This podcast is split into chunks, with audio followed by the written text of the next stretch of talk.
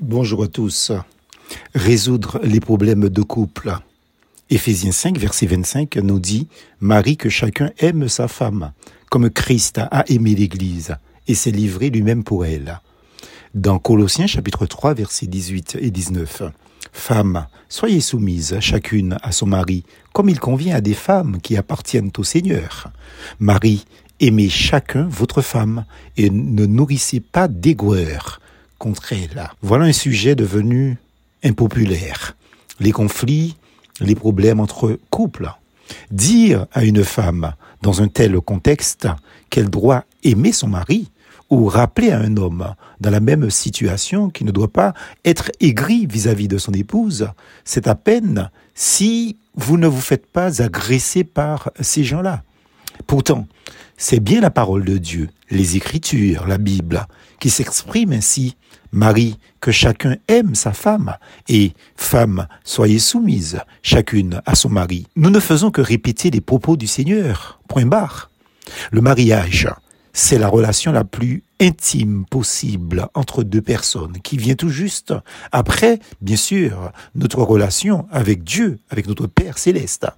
Le mariage met en lumière ce qu'il y a de meilleur et de pire la plupart d'entre nous, alors que deux personnes distinctes luttent pour vivre comme une seule chair, dit la Bible. Au cœur de la plupart des problèmes de couple, par exemple, se trouve notre individualisme et égoïsme. Quand un des conjoints ou les deux décident de vivre comme si ses besoins passaient avant toute chose, cela provoque nécessairement des conflits.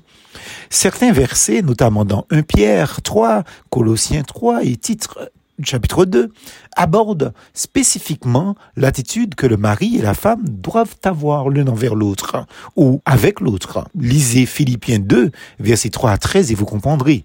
Ce texte qui n'évoque pas directement le mariage, mais qui contient d'excellents principes de résolution des problèmes de couple. Ce passage nous exhorte à avoir l'attitude manifestée par Jésus-Christ qui a renoncé à ses droits et à ses privilèges de fils de Dieu pour venir sur terre en humble serviteur. Les versets 3 et 4 disent Ne faites rien par esprit de rivalité ou par désir d'une gloire sans valeur, mais avec humilité, considérez les autres comme supérieurs à vous-même, que chacun de vous, au lieu de regarder à ses propres intérêts, regarde aussi à ceux des autres.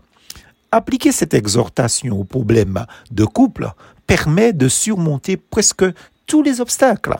Demander conseil à un pasteur ou un mentor conjugal chrétien est certainement une bonne chose d'un point de vue biblique.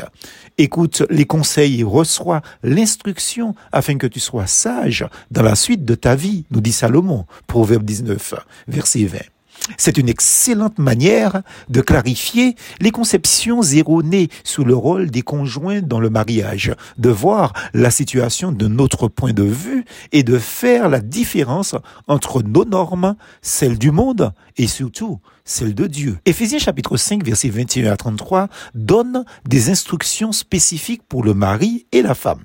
Le mari doit aimer sa femme comme Christ a aimé l'Église et s'est donné lui-même pour elle. Verset 25. Un tel amour, sacrificiel d'ailleurs, crée une atmosphère dans laquelle la femme peut se soumettre plus facilement à la direction de son mari. Si le mari s'engage à aimer sa femme et que la femme s'engage à se soumettre avec grâce à la direction de son mari, leur mariage sera heureux.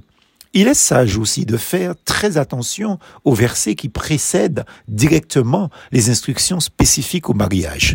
Dans Éphésiens 5, versets 18 à 21, le texte nous dit, Ne vous enivrez pas de vin, cela mène à la débauche.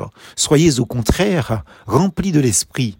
Dites-vous des psaumes, des hymnes et des cantiques spirituels. Chantez et célébrez de tout votre cœur les louanges du Seigneur. Remerciez constamment Dieu le Père pour tout. Au nom de notre Seigneur Jésus-Christ, soumettez-vous les uns aux autres dans la crainte de Dieu. Fin de citation.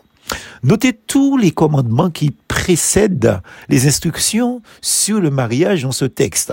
Tous les chrétiens, en fait, doivent premièrement s'abstenir de s'enivrer, de se saouler, d'être ivres, n'est-ce pas?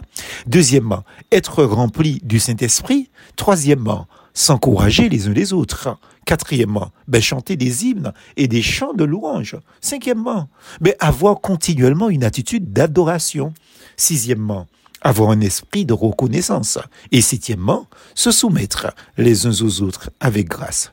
Si nous passons directement aux instructions sur le mariage sans appliquer les conseils pratiques des versets précédents, ben nous passerons à côté de vérités essentielles.